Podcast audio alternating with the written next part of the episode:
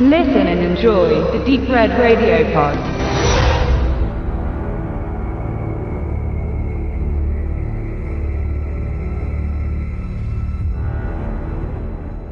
Er ist eine Legende und Legenden schaffen es bekanntlich immer wieder auf die Leinwand, egal ob real oder fiktiv. In diesem Fall eine fiktive Legende, Tarzan. Die von Autor Edgar Rice Burroughs erdachte Figur ist bereits 102 Jahre alt und trat erstmals in der im Jahre 1914 erschienenen Geschichte Tarzan bei den Affen auf. Bis heute gibt es nun Dutzende Romane und Filme um ihn, egal ob als Schwarz-Weiß-Abenteuerfilm mit Johnny Weissmiller, als affige Komödie mit Brandon Fraser in George, der aus dem Dschungel kam, oder als liebenswerte Disney-Verfilmung. Der Tarzan-Schrei ist schon dutzende Male ausgerufen worden und mit The Legend of Tarzan gibt es nun die nächste Big-Budget-Produktion um den Dschungelmann.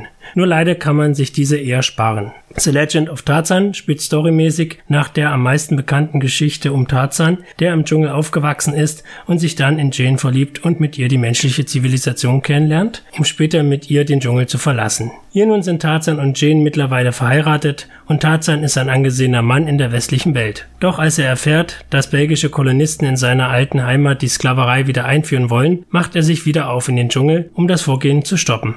Doch die belgischen Kolonisten sollen sich letztlich als das kleinste Problem herausstellen. Eigentlich ist es ganz nett, einmal die Geschichte nach der Geschichte zu erfahren. Wie es Tarzan so in der westlichen Welt und nach seinem Leben im Dschungel ergeht, erfährt man nicht allzu oft. Und so ist die Story an sich sicher nicht unbedingt die schlechteste im aktuellen Mainstream einerlei. Doch leider macht die Umsetzung nur wenig Freude, denn viel zu glatt und rundgeleckt geht es hier zu, wenn sich Skarsgård, unser Tarzan-Darsteller, irgendwann doch wieder von Liane zu Liane schwingt und sich Bösewichtern wie Christoph Walz, einmal mehr in der Rolle des Christoph Walz, entgegenstellt. Vor allem die digitalen Sequenzen sehen teilweise derart unwirklich aus, dass man sich nach den alten Filmen von damals zurücksehnt. Selbst vor dem Hauptdarsteller wird nicht halt gemacht und immer wieder grinst uns Skarsgård in digitalisierter Form entgegen. Das ist wirklich schade und wäre sicher auch nicht nötig gewesen gewesen. Hinzu kommen auch die vielen langgezogenen Momente im Geschehen. Wenn die Action einmal läuft, dann geht es relativ rasant zu und wer in einer 3D-Vorstellung sitzt, dem dürften auch so einige schwindelerregende Kamerafahrten gefallen. Doch dann kommen auch hier immer wieder die Momente, welche sich wie Kaugummi ziehen, allen voran die teils äußerst kitschig geratenen Szenen zwischen Tarzan und Jane. Hier wäre weniger eindeutig mehr gewesen.